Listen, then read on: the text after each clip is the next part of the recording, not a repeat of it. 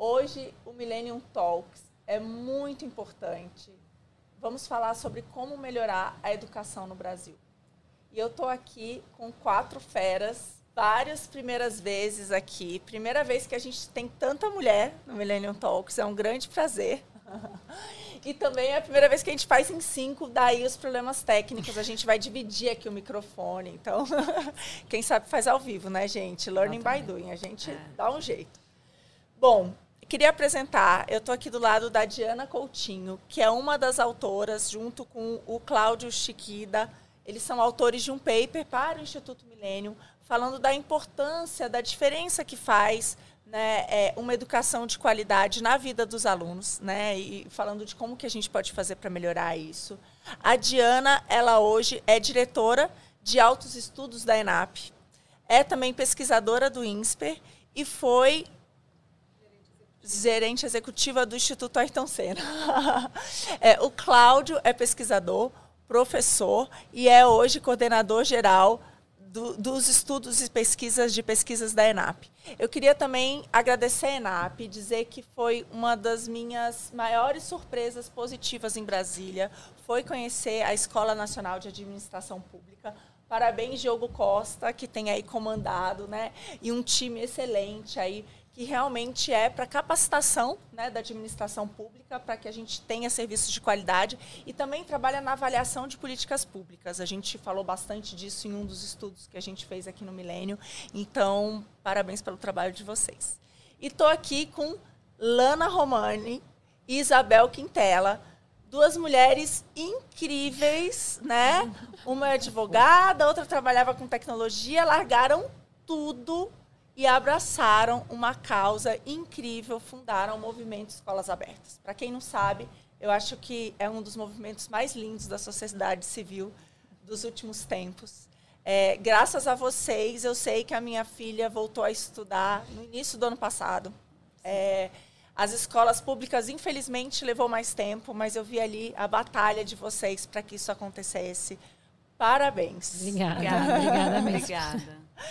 E eu queria começar com uma pergunta, fazer aqui para a Diana e para o Cláudio. Qual o problema do ensino do Brasil? É, eu ia falar numa escola em Bauru, numa universidade em Bauru, né, na terça-feira, e eu vi uma notícia que me deixou chocada. 38% dos alunos hoje em universidade no Brasil são analfabetos funcionais. Eles não conseguem entender né, textos com uma com alguma complexidade. Isso me fez parar e pensar, o que, que eu vou falar para ser entendida aqui? Né? Então, é, qual que é o problema da nossa educação, Diana? É falta de recursos? O Brasil gasta pouco com educação ou gasta mal? Como que é a sua percepção sobre isso? Obrigada, Marina, aqui pelo convite para essa discussão. É, bom, o, o Brasil não é dos países que tem a maior renda per capita do mundo. No entanto, eu acho que o problema não passa por é, pela, pela questão da gente gastar pouco. Isso porque nós observamos escolas que têm um gasto menor com um desempenho melhor e outras escolas que têm um gasto maior com um desempenho menor. Então não tem uma relação clara entre o gasto, um gasto maior e um desempenho maior. É, então acho que é, a questão passa por outros fatores que acabam afetando realmente a qualidade da nossa educação, como você falou, muito ruim. É, olhando aí as avaliações internacionais do PISA, na questão de português tem praticamente 60 países na frente do Brasil, em matemática 70 países, é, em ciências a mesma coisa, enfim, então nós estamos entregando uma, uma educação muito ruim para os nossos alunos. E além da, da, baixa qualidade da educação que a gente está entregando, também tem muita gente fora da escola. O Brasil é um dos países que mais sofre também com evasão escolar. É, a evasão escolar no Brasil é pior do que a, do que a evasão no mundo, pior do que a, a média da América Latina. É, e aí, bom, aí não tem muita justificativa, né, dado que o Brasil é um, o país mais é, rico em termos absolutos, e, e enfim, e, e, nós estarmos piores do que a média da América Latina né, não tem justificativa. E não só a nossa evasão já é alta, ela se agravou bastante na pandemia. Estava olhando agora é, um dado do Todos pela Educação que, que indicava que a, que a evasão piorou é, em 170%, ou seja, praticamente triplicou. Então, aquele problema que já era grave no Brasil, agora está ainda mais grave. Então, que bom aqui que tem movimentos, escolas abertas, ajudando a, a reverter esse quadro. Cláudio, quer contribuir? Uh, bom, acho que sim quero contribuir. Né?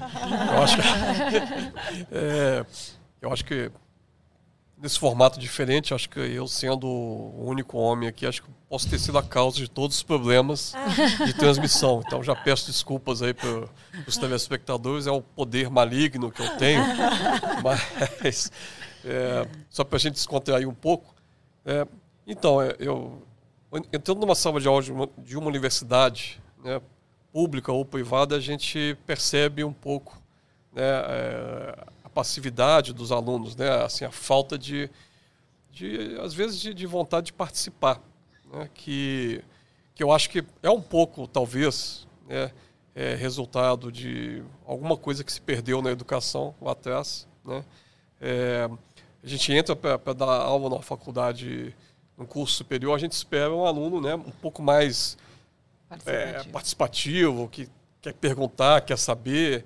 E, assim, isso vem, assim, não sei, assim, eu, eu, observo uma diminuição desse tipo de comportamento, que é o que se esperaria de um cara que, sei lá, né, tá ali se preparando para o mercado de trabalho, ou para ser um pesquisador, ou até para dar aula depois. Lembrando que essas pessoas que, que a gente está comentando aqui, esses meninos, esses que estão na, na, na escola, na universidade, vão ser os futuros advogados, médicos, professores que vão cuidar de nós aqui, que vamos ficar, eu vou demorar um pouco mais, né, a ficar mais idosos, né? tá bom? Muito bom. Agora eu ataquei todo mundo. Né? Você sabe que eu estava numa, numa escola de contraturno, né? E estavam as mães, eu estava falando para algumas mães, né? Sobre empreendedorismo. E, e aí eles estavam com os filhos, né? Foi na hora da saída deles. E eu perguntei para um menininho, assim, o que, que você mais gosta na escola? Ele falou, esportes. E o que, que você menos gosta? Prova difícil. E para mim, prova difícil retrata um pouco isso, porque prova difícil é aquela que a gente não entende. Se a gente não sabe, fica difícil, né? Então, eu acho que esse é o grande ponto, assim. Talvez, é, quando a gente vê esses números para o ensino superior, é o retrato daquele ensino básico, né? É, é, é, é, o retrato do fundamental, é o retrato de toda uma história que ficou faltando. E eu acho que isso é muito importante, porque a educação é como se fosse uma casa, ali você tem os tijolinhos. Então, assim, se faltar um, você não consegue, né? Então, se faltar um degrau, você não consegue dar aquele próximo passo. Então, isso é, é realmente triste, a gente precisa mudar isso. E Lana, Isabel, o que que levou vocês a largar tudo Sim. e brigar pela reabertura das escolas mesmo? Conta aqui um pouco pra gente dessa motivação. Bom, Marina, primeiro, obrigada pelo convite, né, de eh, trazer a gente para discutir um tema tão importante, né, que a pandemia trouxe, né, como um dos problemas centrais né, da, do país e com pessoas tão capacitadas para a gente aprender também sobre educação. É, o que levou, a verdade, a gente está descobrindo ainda o que levou, a gente também não sabe né, o que, que, levou a gente a parar tudo. Mas o que aconteceu é que, enfim, eu sempre tive um lado, é, sempre trabalhei na iniciativa privada, trabalhei na área de marketing e tecnologia durante mais de 20 anos e conheci a Isabel, conversando em novembro de 2020, quando ela me deu uma aula do que era o Plano São Paulo lá atrás, né? E o porquê que as escolas é, já deviam estar abertas, né? E eu sempre tive uma alma justiceira, ativista, né? Eu sempre tive muito, muito trabalho social atrelado desde a minha formação familiar até da escola, né? Da escola que eu frequentei que trazia isso é, desde pequena. E aquilo me picou. E aí eu via muitas discussões no, no, WhatsApp, né? Grupos de mães, de prédio, tudo que a gente via, mas ninguém agindo, né? Ninguém fazia nada. Até o dia que a gente falou assim, gente, mas o que, que a gente precisa fazer para mudar isso, né? E aí a gente conversando, a gente viu uma matéria no jornal de uma pessoa que estava advogando para o sindicato das escolas particulares, que é a Vera, Aí eu entrei em contato com a Vera, porque todo mundo discutia o tema, mas ninguém ligava para tal da Vera, né? Então vamos ligar para a Vera para entender o que podia ser feito.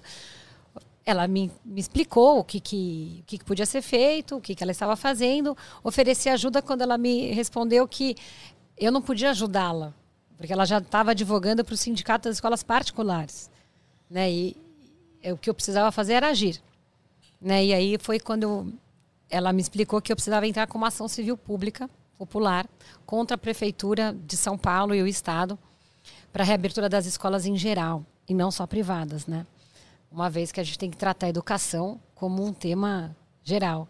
E foi aí então que eu voltei na Bel, eu falei, ó, é isso que tem que ser feito, vamos embora, vamos embora. E quando a gente foi ver, o avião estava no ar. Foi isso. Muito, muito, muito, muito bom. É, eu queria agora falar um pouco do paper que vocês escreveram é, e que mostra exatamente a diferença que faz né, um, o ensino, a, a, qualidade do ensino na vida de um aluno, no seu futuro, né, na sua renda futura.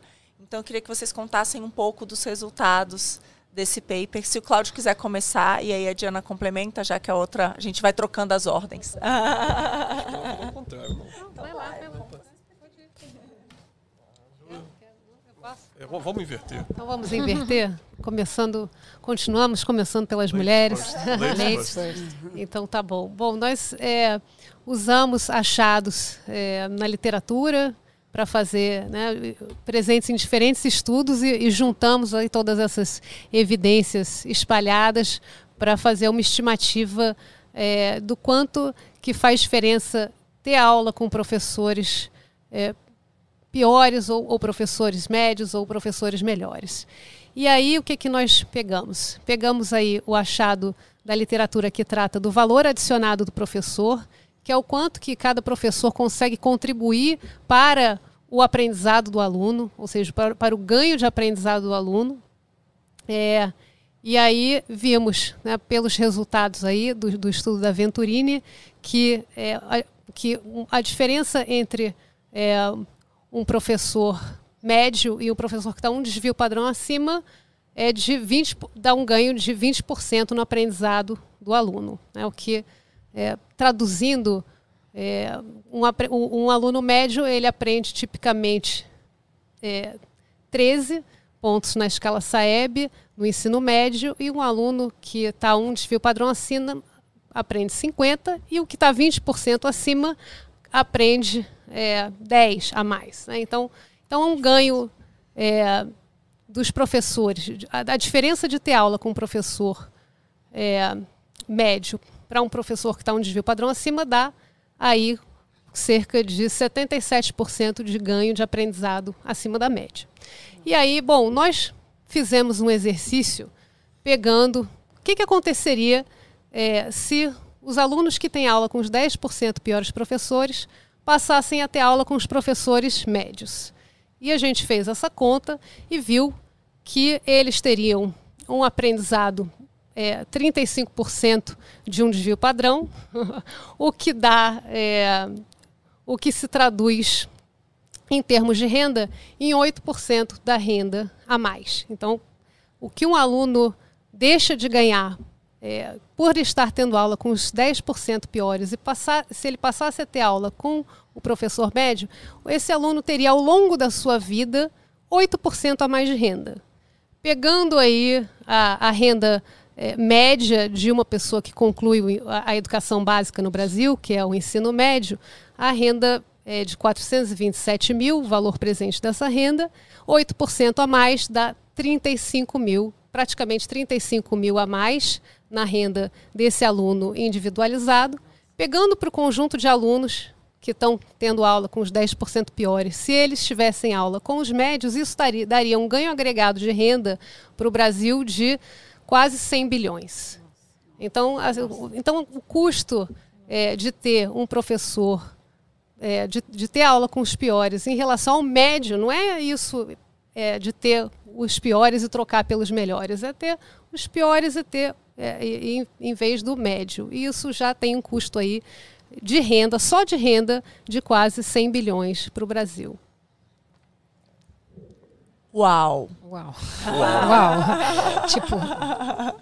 Eu queria é, aproveitar essa parte e falar o seguinte: vocês, com isso, vocês falam que por isso que seria importante a gente ter alguns critérios, primeiro, que mensurem né, isso. Então, que você consiga avaliar o que, que é um professor bom, médio, os ruins, onde está essa dificuldade para a gente tentar corrigir isso. Então, um dos pontos que está ali fala um pouco da questão de avaliação de desempenho dos professores. Né?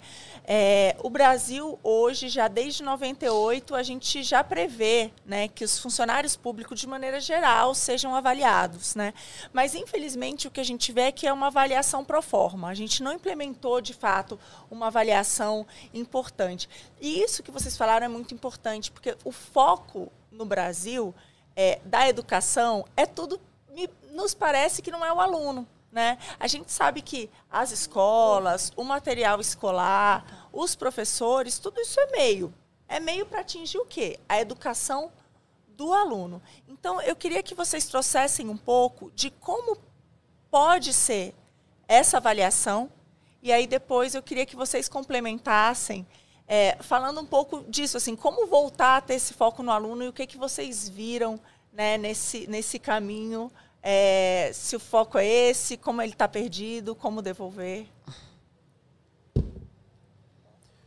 Eu acho.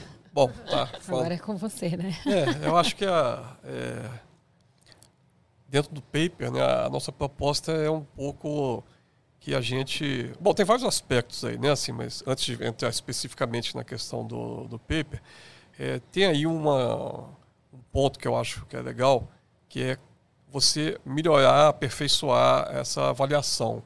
Né? O que tem um lado importante, que é você ter uma coleta de dados né, de desempenho de aluno e também de desempenho de professores para você medir o valor agregado dos professores. Ou seja, tem um trabalho aí que muita gente já faz na, na, nas universidades, né, nos, nesses institutos né, que cuidam da educação, que é você acompanhar né, desempenho de alunos. Então, isso é muito importante para que você possa ver o que de fato o professor acrescenta. O que eu acho que às vezes falta é o lado de avaliar o professor. Né? A gente não tem muitos dados, eu não vejo muito, né, muita notícia de, olha, temos aí uma, um, uma base de desempenho de professores ao longo de não sei quantos anos. Né? Eu acho que esse é um ponto importante. Então, assim, tem que ter uma base de dados legal. E, a partir disso, a gente pensa em. Assim, pensa no caso do estágio probatório. Né?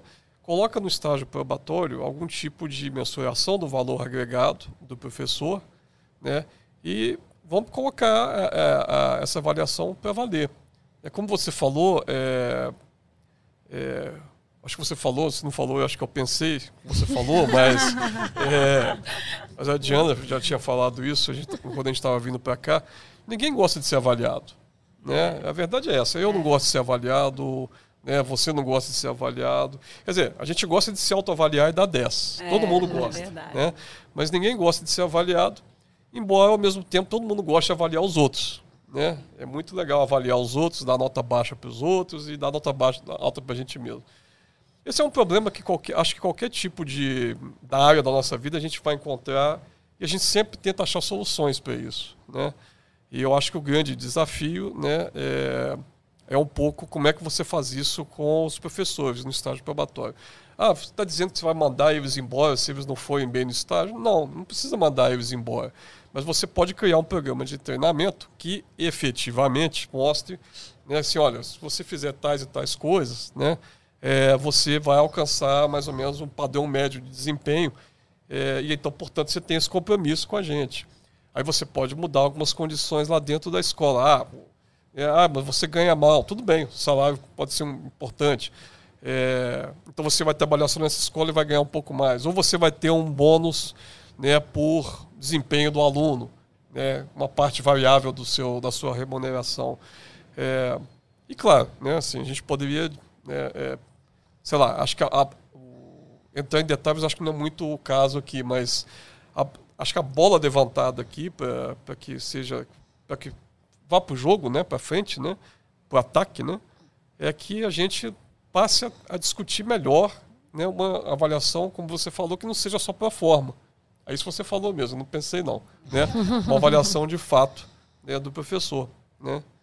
A gente que é professor sabe, é muito chato ser avaliado. Né? Mas também, às vezes, a avaliação que é feita ela não é muito boa, realmente. Né? É um negócio pro forma, é um negócio meio... Né? É, que também não tem muita consequência. Né? É, e esse desenho é sempre doloroso, né? mas eu acho que se o cara é gestor da, da, da educação, o trabalho dele é esse, né? Imagino. Nesse sentido, eu vou até citar aqui, tem uma pessoa que eu admiro muito, um professor que eu admiro muito do INSPER, e ele falou, Marina, eu era um péssimo professor. Péssimo. Mas eu entrei lá, os incentivos me tornaram um bom professor. Então, é. eu fui obrigada a me tornar um bom professor. É. Então, acho que é um pouco isso. Mas eu queria que vocês falassem um pouco sobre. Bom, eu Bom. acho que a primeira frase que me chamou muita atenção que você falou, Marina, foi: Isso tudo é meio, mas e o aluno? Né? Que eu acho que foi a primeira grande surpresa e o motor atrás de nós duas de levar adiante o movimento. E o aluno? Né? A educação no Brasil ela sempre foi dominada por dois polos, né? os profissionais da educação e o governo. E as famílias, que defendem o interesse dos alunos. Né? E eu lembro que a gente sentava na mesa para discutir a abertura de escola e tinha uma lista. Mas e isso, mas e isso, mas e isso, mas e o aluno? Né? E o aprendizado daquele aluno? E a gente se deparou muito com essa ideia de que o aprendizado se recupera. Né? E a gente sabe que não é assim. A gente sabe que existem janelas educacionais para certas, é, é, é, certas etapas a serem alcançadas. E muito do nosso movimento foi tentar trazer para a discussão e o aluno. Né? O que, que a gente pode fazer é, é, é, para melhorar o aprendizado, aonde que essa criança tem que estar, tá, que tipo de escola. A escola tem que estar tá aberta, a criança tem que estar tá na escola. Né? Então, essa sua frase me chamou muita atenção é, sobre, sobre a gente conseguir colocar o aluno nessa discussão, o efeito dessa educação toda no aluno. E, obviamente, sem dúvida, isso passa pela questão da licenciatura, né? que a Lana tem aí se aprofundado é, é, nesse caminho. Um pouquinho. É, um, um pouco mais mais a fundo, né? É, uma das coisas mais importantes, né, que a gente tem que lembrar é como que a gente vai mudar a educação, né, desse país, né? Então, assim, a gente está falando aqui em avaliações, dados, mas a primeira coisa é preciso agir, né? Porque dados não faltam, mas é preciso montar as estratégias e ir para o ataque. Que a bola está no jogo a gente precisa atacar, né? Então, é, a primeira coisa, né, que vem e aí bota o aluno no centro e a gente termina lá depois com o professor é as escolas elas precisam estar abertas para que as crianças possam ir para a escola. Né? Então, se a escola não estiver aberta, é, não tem educação básica. Chega lá na frente, eu não consigo nem colocar essa criança numa universidade, né? É, uma outra maneira que a gente tem visto muito, né, é, de trabalhar um pouco isso, é só no Brasil a escola existe escola regular e escola em tempo integral. Isso só acontece no nosso país. Fora do Brasil, Escola é tempo integral. Não existe você chegar nem no Chile e nem na Coreia e você falar de escola é, e você três falar que você tem três, quatro horas para dar 13, 14 matérias. Isso é impossível né, de acontecer. Né? Então, a gente ter investimento em educação com escolas de, de tempo integral, né, para até recuperar esse aluno pós-pandemia, né, e o que fazer com esse tempo? Investindo em competências do século XXI, competências socioemocionais, né? adicionar isso. E também no professor, porque é necessário sim o suporte para esse na formação do professor, nas competências né, que foram necessárias ao longo desse tempo, né, é importantíssimo. Então, fazer um diagnóstico, assim como a gente tem que fazer um diagnóstico se ele é bom ou ruim, está dando aula ou não, né, se ele atingiu a meta, fazendo uma analogia com o mundo corporativo, né? Então, assim, se ele atingiu a meta, a nota daquela escola no Saresp foi boa, né? atingiu, então, o Brasil melhorou no PISA. Então, é, a gente precisa ter um suporte também do aluno e do professor para essa recuperação da aprendizagem e também na formação. Isso é contínuo, né? E aí vem a última parte que a Bel comentou, que seria a licenciatura. Né? A gente tem uma, nas diretrizes nacionais de formação dos professores, a nossa formação é muito ruim. O início da formação do professorado no Brasil é muito ruim. Né? Então é necessário que seja revisto isso. Tanto na parte de universidades públicas quanto privadas, tanto faz. Né? É, o professor hoje, ele se forma professor e precisa sim ser valorizado. A gente vê o impacto econômico que traz né, para o país e para a sociedade civil é, de uma má formação. Ele vai para ele vai para a rua, ele vai dar aula sem nunca ter praticado dentro, né, assim, da sua formação. Então eu queria fazer uma provocação, tanto para a gente quanto para os nossos ouvintes, né? Você iria num médico operar seu coração ou seu cérebro se ele nunca tivesse passado por uma residência e participado de uma cirurgia. Isso é o que acontece com nossos filhos. Eles operam o cérebro dos nossos filhos todos os dias em sala de aula. Mas eles foram jogados ali. Essa é a formação da licenciatura. Então é necessária que tenha prática e também uma reforma disso. Então, são vários pilares na educação básica para chegar na vida profissional ou na universidade né? Porque o que acontece é que é, a gente é pior em matemática do que em língua portuguesa, porque a base da matemática é compreensão de texto. Então, se você não entende o que está sendo pedido no problema, é óbvio que você não vai conseguir desenvolver. Então, a gente já é ruim no PISA em língua portuguesa. Matemática a gente é pior, claro. Porque eu não entendo língua portuguesa, consequentemente, eu não vou entender matemática. Né? Então, enquanto a gente não entender que o problema está na educação básica, a gente não tem como ir para frente. E a gente está num momento crucial, que a gente perdeu dois anos né, em educação, a gente foi número um de escolas fechadas no mundo. A gente conseguiu né, ganhar nessa posição, é uma liderança que triste, né? A gente podia ser líder em outra coisa, mas a gente consegue ser líder. A, a gente está na frente do Sudão, Sudão do Sul, maravilhoso, né? A gente ganhou, assim, de, só ganhou do Sudão. Só ganhou do Sudão né, né, de escolas fechadas. E isso trouxe para dentro do nosso, é, da nossa educação um aumento de desigualdade, como ela citou, aumento de evasão em 170%. Isso aumenta mais ainda né, o, o problema que a gente tem de desigualdade social e diversidade. Porque desse número, 70% dessa evasão foram pretos e pardos. Então a gente aumenta ainda mais o problema de, de, desigualdade social e racial. Então a gente vê hoje todo mundo falando de ESG, né? Tá na moda falar ESG. Mas não existe falar de ESG no Brasil se a gente não trabalhar a educação básica. Então são esses pilares, né, de recuperação pós-pandemia, contínua formação de professor, reforma da licenciatura, prática e educação em tempo integral, sim, que vai fazer a nossa educação mudar. E para isso a sociedade tem que agir. Não adianta a gente achar que o governo vai fazer. Porque se a gente não cobrar e a gente, além de não cobrar, não ajudar, a gente não vai conseguir. E só é, respinga na gente de volta, né? Muito bom. Eu queria aproveitar e perguntar para vocês se tem experiências em outros lugares, assim, como é que a gente realmente está muito atrás, né, na qualidade da educação.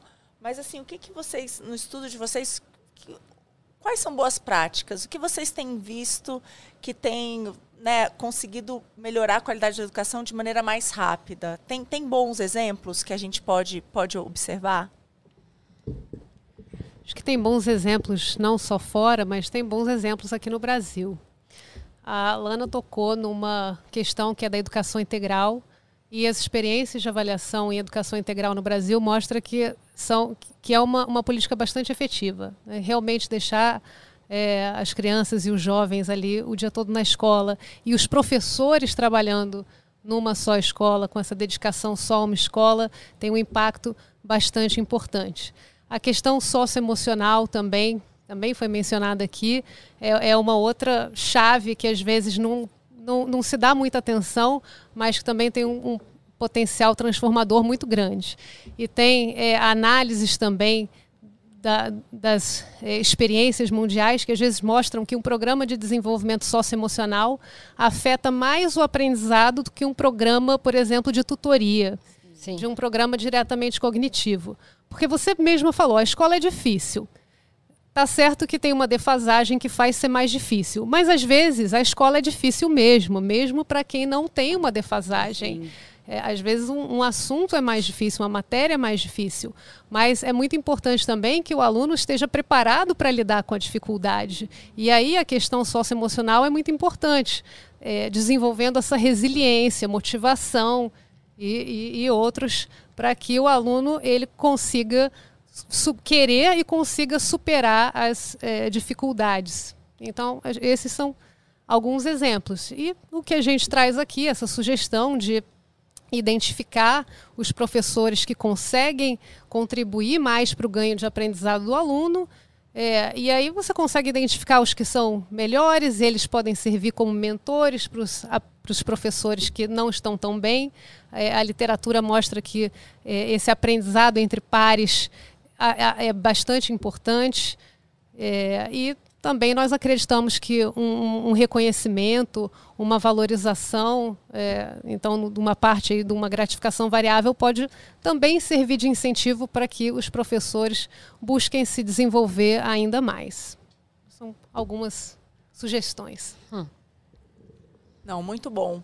É, até eu, eu lembro que de, de ver uma experiência ali, principalmente em Pernambuco, né? Eles fizeram Sim. algumas ideias e eu achei genial. Assim, primeiro tem também a questão do ensino integral, mas também da, da de você conseguir dar, por exemplo, bônus para aqueles que estão indo melhor. E eu acho que também não é só assim, ah, aquela escola que vai melhor, você vai colocar mais dinheiro e aquela que vai ruim você piora. Não, é quem melhora mais. É então, isso. aquela escola que tinha uma nota muito baixa e ela melhora ela merece até mais do que aquela que já está bem, né? Sim, então, sim. porque você tem que estimular sim. com que você queira mais. E aí você falou da questão da criança é, ter essa motivação. E eu acho que tem que ter a mesma coisa para o professor. Gente, motivação é uma montanha russa. Exato. A disciplina, ela é ela é o que faz você realmente subir uma subir. escada, né? Então acho que essas o que a gente perdeu talvez aí que são essas coisas, essas aulas de disciplina, da importância o que que aquilo vai trazer depois para você, né? E de dar incentivos corretos, tanto para os professores como para os alunos é muito importante.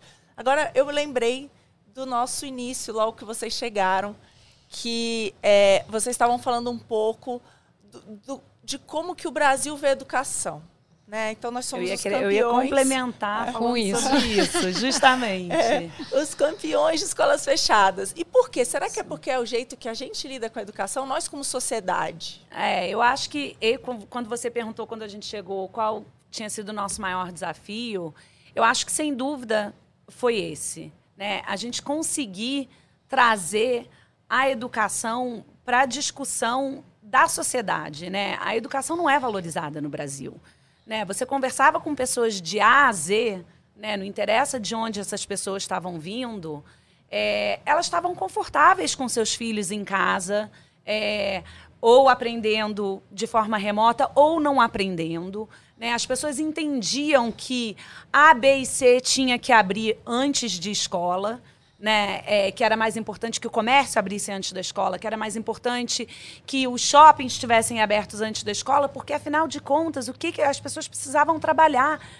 Mas a educação é a base disso tudo, né? A gente vive numa sociedade no Brasil a nossa sociedade brasileira não valoriza a educação. Uma coisa, inclusive, que a Lana levantou e que eu acho que é muito relevante, a gente agora aqui nesse ano de eleição, a gente nunca para para perguntar para um deputado, para um vereador, qual é o plano dele para a educação. A gente está preocupado com a economia, está preocupado em como vai aumentar o emprego, o salário mínimo, mas e a educação? A educação é a base de estudo. Então esse foi o grande desafio e eu acredito que a grande vitória do a grande vitória do nosso movimento, se é que a gente pode elencar uma vitória, é trazer a discussão para a, educação para a mesa de discussão, é falar, gente, Vem cá, vamos discutir educação, vamos discutir o quão mal faz os nossos filhos estarem em casa enquanto está todo o resto aberto, né?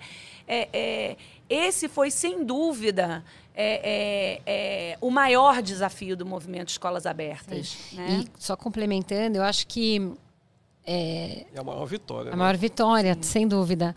E acho que o mais importante, assim, acho que foi a primeira vez que a educação virou tema dentro da sociedade civil. Sim. Né? A gente precisa deixar isso sempre quente, né? Então, por isso que a gente transformou Escolas Abertas, inclusive, numa associação, para a gente trazer, não perder esse legado. Então, o mais importante é lembrar, se a sociedade civil não tiver, né, se for uma coisa tríplice, né, não é só governo e profissionais de educação, tem a sociedade civil, que são as famílias, né, aluno, pai, vó, tios, qualquer pessoa, qualquer indivíduo, né, que, que saiba que a educação é realmente o ponto transformador social. E, e o, o, mais curioso de tudo isso é que todas as vezes que a gente entrava né, para lutar pela abertura da escola, ou né, para. Não, não pode na escola, só pode abrir para dar extracurricular. Tipo, isso era totalmente político, isso era zero. O problema isso era, não tinha nada a ver, né? Eu estou na escola para dar curricular nem. ou não curricular? Não fazia menor sentido. E a gente ouvia muito, mas você não conhece o chão da escola. Você não tem lugar de fala. Por que eu não tenho lugar de fala? Porque meus filhos estudam em escola particular, eu não tenho lugar de fala? Ao contrário. A gente tem que ter educação como algo acima de ideologia, acima de partidos. A gente está mais do que na hora da sociedade civil se unir, sim, né, e não ficar polarizada, para que a gente coloque a educação num pacto, um pacto de recuperação dessa educação, porque hoje a gente vive uma pandemia da educação. Sim. Né? O que aconteceu com a nossa educação é um horror. A gente, a gente teve o pior desempenho dos últimos anos, é, desde 2010, nas notas do ensino médio. Né? Então, assim, nossa, que profissional você vai formar? Se a gente fizer um link com a economia, quem vai investir num país desse? É, esse ponto acho que é, é, bem importante. Até tem o, o, estudo lá do Ricardo Paz de Barros, que foi bem interessante. Ele faz exatamente por faixa etária. Uhum. Quanto que o Brasil perdeu em termos de PIB, de PIB. por conta do, da, da, população mais idosa, da classe trabalhadora, que foi muito compensada por todos os programas econômicos, e as crianças. Sim. E o pior foi exatamente sobre as crianças. Isso um estudo feito mostrando um ano. Imagina se você soma isso, que foram praticamente dois anos. Então, assim, é uma, uma loucura. Agora, eu fico imaginando, eu tenho uma dúvida é, em relação a isso, que é um pouco da dificuldade. A gente tem, é, um, eu tenho, enfim, uma pessoa que eu admiro muito, uma, uma colega, que é a Priscila, e ela, ela abriu o Escolas Abertas lá na Bahia. Ela foi uma das primeiras, né, de trazer esse movimento e tal. E ela está com 13 processos, né? Abriram 13 processos contra na ela. Física. É, na física. Sim. Né? Os sindicatos, por ela falar desse tema. Sim. Então, é, então, eu queria que vocês também trouxessem um pouco desse, para trazer mais gente para ajudar eu vocês, para mostrar. Eu vou complementar uma coisa sobre essa questão do processo, que tem muito a ver com o que a gente estava falando, que é essa essa ideia de que a gente não pode falar de educação porque ah meu filho estuda na escola particular. Ah você não pode falar de educação porque todos nós podemos falar de educação, porque a vida de todo mundo é afetada pela falta de educação. É afetada com a violência na rua, é, é afetada com a falta de mão de obra, é afetada com a falta de emprego, com o PIB que não cresce, com a desigualdade. Então, todo mundo tem lugar de fala na educação. E eu acho que a gente foi a grande zebra dessa jogada, escolas abertas, se você pensar, porque a, até então né, as pessoas que atuam na educação no Brasil não estavam acostumadas a lidar com a sociedade, sociedade, civil e com os receptores da educação, que somos nós, né, que são os nossos filhos e indiretamente todos nós. Então, é, eu acho que, eu, eu, eu, escutando essa história de processo, eu acho que essa conscientização de que todos nós temos o direito, sim, de discutir educação, independentemente de onde a gente vem, para onde a gente vai, onde nosso filho estuda, ou se a gente nem tem filho. Né? Todos nós temos esse direito. O direito de discu discu discutir educação ou educação pública no Brasil, ele não é reservado a certos participantes da educação né? Ele é um direito de todos, ele é constitucional, Exato. né? E em relação a esses desafios, a Lana sempre foi bem mais corajosa do que eu. É, dos Mas processos. a gente, a gente, enfim, a gente tinha muita convicção de que a gente estava no caminho certo, de que era uma luta que valia a pena. e a gente enfrentou o que veio na nossa É, direção. para nossa, quando a gente começou o movimento, para lógico que a gente foi procurar apoio, né, para trazer a sociedade civil, a gente foi atrás de mídia, né? Então a gente foi atrás de todo tipo de mídia, a gente foi atrás de todos uh, uh, os órgãos públicos, né, possíveis, imaginários, é, inclusive vereador, deputado, independente do partido, líderes religiosos, líderes comunitários. E para nossa surpresa, né, a gente procurou os sindicatos, né, porque para a gente, a gente acreditava que os sindicatos, né, os professores, estavam sofrendo também, tinham que estar com a gente. Porque a sociedade é aliada aos professores, que eles também são sociedade, né? Óbvio, eles são uma categoria da sociedade. A gente representa muito mais.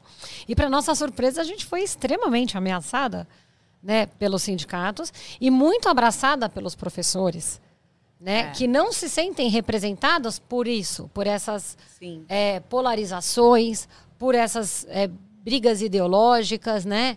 Se é direita, esquerda, não importa. A educação tem que ser é, preservada e, e, a partidária.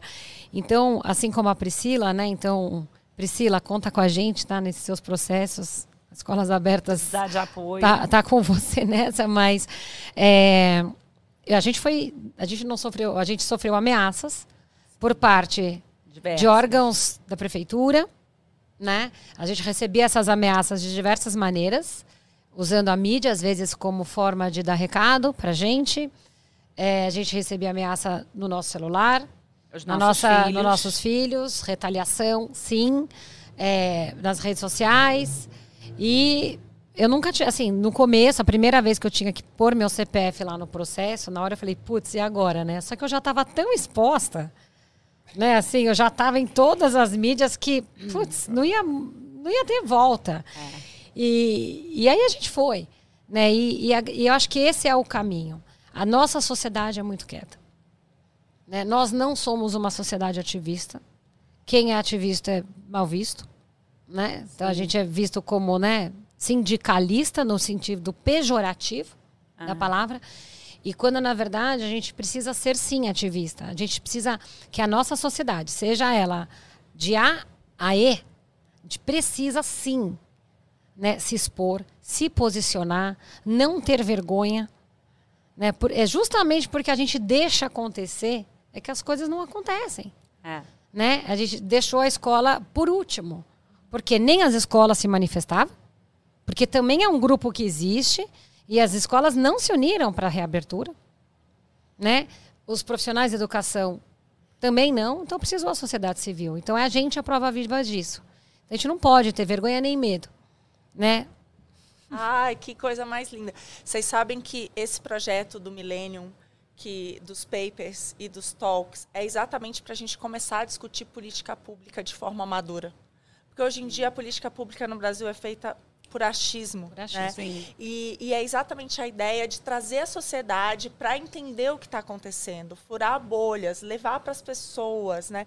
para trazer movimentos como esses, que eu acho que é isso, para mudar o Brasil só se cada um de nós, à sua maneira, fizer Sim. o que está ao alcance, Sim. às vezes mais do que está ao alcance, bem mais. se levantar, se indignar e querer fazer diferente. Então, assim, gente, é, um, é, é incrível ouvir vocês falarem disso. Eu vou pedir agora para vocês darem uma mensagem final. A gente, infelizmente, atrasou muito o início do programa. Então, eu queria que vocês de deixassem uma mensagem de o que, que a gente pode fazer para mudar isso. Então, queria começar com vocês. Cláudio, quer começar? Homens primeiros aqui, já que a gente. já que você já, é o único entre Já que eu causei aqui. todo esse. Já que o problema começo, técnico, não. você que trouxe. É, eu, eu, Bom, uma mensagem que eu acho que. Que, que eu acho que a gente poderia levar para todo mundo, né? Eu acho que é o esse exemplo, né? Porque você é, entrar numa sala de aula virtual, não uma sala de aula virtual construída com depois de muito tempo, porque aquele é um modelo que é um, o ensino remoto também pode funcionar, não tem nada contra, mas e você entra numa sala de aula e todas as câmeras estão fechadas dos alunos e você pergunta e está um silêncio geral, assim, isso ficou por dois anos. Quer dizer, eu acho que escolas abertas, ter um lugar para que o aluno seja avaliado e o professor seja avaliado é muito importante. E esse gap que ficou aí precisa ser precisa ser estudado, né? E, não só estudado pelo interesse científico, mas pelas consequências, como elas disseram aqui, né? Assim, escolas fechadas, o que, que a gente gerou? Eu estou ansioso para ver as pesquisas que vão mostrar como é que foi, né, como é que foram esses dois anos. Eu não estou ansioso não, mas enfim, eu queria ver. Curioso. Né? É, estou curioso. curioso. Ansioso não é bem a palavra, né, mas porque eu acho que vai ser uma, uma coisa muito triste que a gente vai constatar, né? E também para parabenizar, né? Porque é, sociedade civil organizada é uma expressão que eu ouço muito, mas é, é sempre a sociedade civil organizada por quem? Né? É, somos nós. E, é, né? e muitas vezes as pessoas acham que o, aqueles que estão né, defendendo uma causa que não é a deles não são sociedade civil organizada. É, acho, que, é, acho que é muito legal ver é, é um movimento que está né, é, buscando uma educação melhor. E só para. Tá? Avaliação é, política pública, a gente tem algumas é, muito malucas mesmo, eu acho, mas a gente tem políticas públicas legais também. Né? É, e tem todo um esforço de avaliação, né? De, que eu acho que é uma, é uma grande, sei lá, é um grande movimento que também não deve é, parar. É isso. Bom, eu vou falar aqui é, de uma mudança de hábito que eu acho que a gente precisa ter no Brasil. É, nessa questão educacional, nós muitas vezes somos bons em fazer planos de metas. Então, o Plano Nacional de Educação ele é um grande plano de metas mas ele tem muito pouco de plano do como. Tático. Como que você vai alcançar essas metas? E depois de um acompanhamento de, bom, então é assim, esse conjunto de, de iniciativas, né? acho que dificilmente vai ser uma tacada só, uma grande, é, uma grande, um tipo de política pública que vai resolver, mas sim um conjunto de, de ações complementares.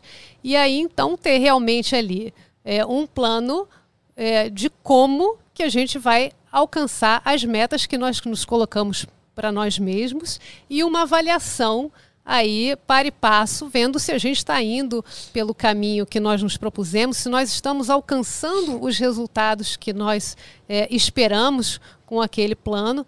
E aí, para isso, fazendo é, bastante uso de, de avaliação, de evidências e correção e, e eventuais correções de rota para garantir que a gente esteja é, sempre da melhor forma buscando é, melhorar a nossa educação. Bom, eu vou falar com uma frase que a Alana me falou quando a gente começou o Escolas Abertas. E ela falou: o que, que a gente precisa fazer? Eu falei: a gente precisa mudar, a gente tem que mudar a situação, tem que mudar a lei, tem que correr atrás. E ela falou para mim assim: olha, cuidado que quando eu me envolvo com alguma coisa, eu mergulho fundo. E eu vou bem fundo. E eu falei que bom, porque eu também. É, e eu acho que é isso, acreditar que é possível. Né? Lá em novembro de 2020, parecia impossível reabrir escola em São Paulo.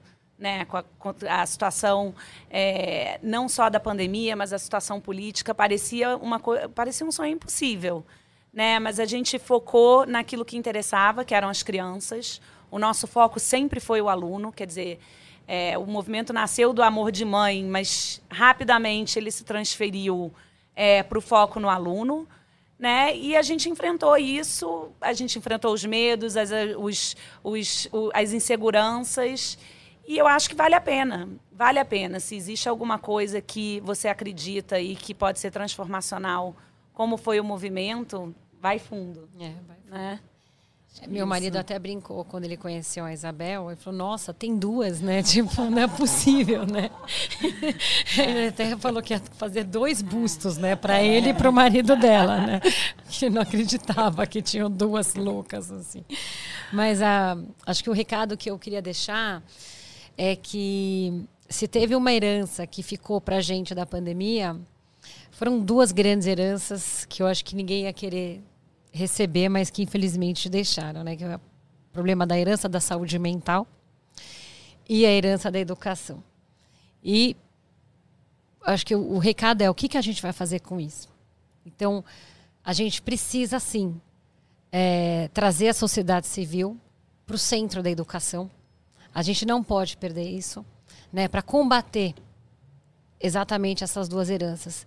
E a gente só vai conseguir fazer isso se unindo tanto a sociedade civil quanto com o poder público, Porque juntos é que a gente consegue transformar. A gente sozinho não chega em todas as pontas, em todas as escolas públicas, se não tiver com o governo.